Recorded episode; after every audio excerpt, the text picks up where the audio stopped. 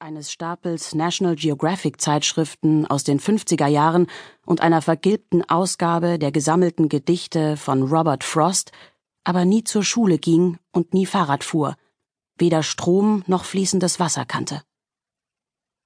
Dass die einzigen Menschen, mit denen ich in diesen zwölf Jahren sprach, meine Mutter und mein Vater waren. Dass ich nicht wusste, dass wir Gefangene waren, bis wir es dann nicht mehr waren.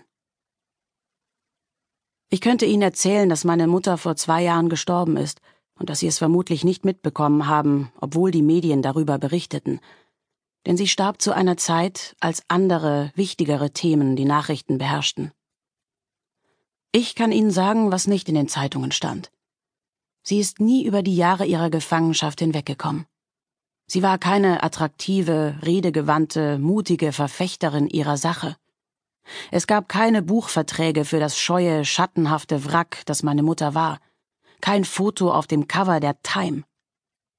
Meine Mutter schreckte vor der öffentlichen Aufmerksamkeit zurück, so wie die Blätter des Pfeilkrauts sich einrollen, wenn der Frost sie erwischt hat. Aber ich werde Ihnen den Namen meiner Mutter nicht sagen, denn dies ist nicht Ihre Geschichte. Es ist meine. Warte hier, sage ich zu meiner dreijährigen Tochter.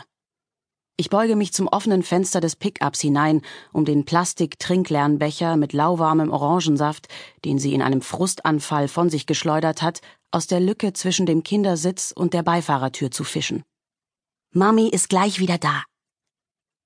Mary greift nach dem Becher wie ein Pavlovsches Hündchen. Sie schiebt die Unterlippe vor und die Tränen fließen. Ich hab verstanden. Sie ist müde. Das bin ich auch.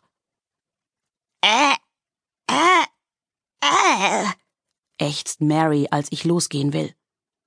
Sie biegt den Rücken durch und zerrt am Sicherheitsgurt, als wäre es eine Zwangsjacke. Schön sitzen bleiben, ich bin gleich zurück. Ich kneife die Augen zusammen und drohe mit dem Finger, um ihr klar zu machen, dass ich es ernst meine. Dann gehe ich zum Heck des Pickups und winke dabei dem jungen Burschen zu, der am Lieferanteneingang von Markhams Kisten auf der Laderampe stapelt. Jason, so heißt er, glaube ich. Ich öffne die Heckklappe und nehme die ersten zwei von meinen eigenen Kisten heraus. Hi, Mrs. Peltier. Jason erwidert mein Winken mit doppeltem Eifer, und ich hebe noch einmal die Hand, so dass wir quitt sind. Ich habe es aufgegeben, ihm immer wieder zu sagen, dass er mich Helena nennen soll. Bang, bang, bang, tönt es aus der Fahrerkabine. Mary haut mit ihrem Saftbecher auf die Fensterkante. Ich vermute mal, dass er leer ist und antworte, indem ich selbst dreimal mit der flachen Hand auf die Ladefläche schlage. Bang, bang, bang. Mary erschrickt und dreht sich um, Ihre babyfeinen Haare fallen ihr dabei ins Gesicht wie Maisseide. Ich setze meinen strengsten Blick auf. Lass das, ich warne dich, und hebe die Kartons auf die Schulter. Steven und ich haben beide braunes Haar und braune Augen, wie auch unsere fünfjährige Iris. Deshalb wunderte er sich über diesen außergewöhnlichen Goldschopf, den wir hervorgebracht haben, bis ich ihm erklärte, dass meine Mutter blond war. Das ist alles, was er weiß. Markhams ist die vorletzte meiner vier Lieferungen und die Hauptverkaufsstelle für meine Marmeladen und Gelees, abgesehen von den Online-Bestellungen. Den Touristen, die in Markhams Lebensmittelladen einkaufen, gefällt die Vorstellung, dass meine Produkte regional erzeugt sind. Ich habe gehört, dass viele Kunden gleich mehrere Gläser kaufen, um sie als Geschenke oder Souvenirs mit nach Hause zu nehmen.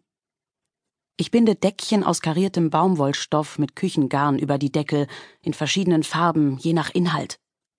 Rot für Himbeermarmelade, lila für Holunder, blau für Heidelbeere, grün für Rohrkolben Heidelbeergelee, gelb für Löwenzahn, rosa für Holzapfel Traubenkirsche und so weiter.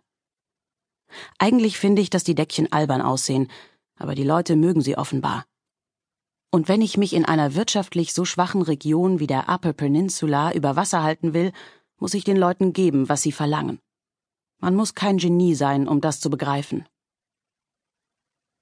Es gibt jede Menge wild wachsende Nahrungspflanzen, die ich benutzen könnte, und jede Menge Arten, sie zuzubereiten, aber fürs Erste bleibe ich bei Marmeladen und Gelees.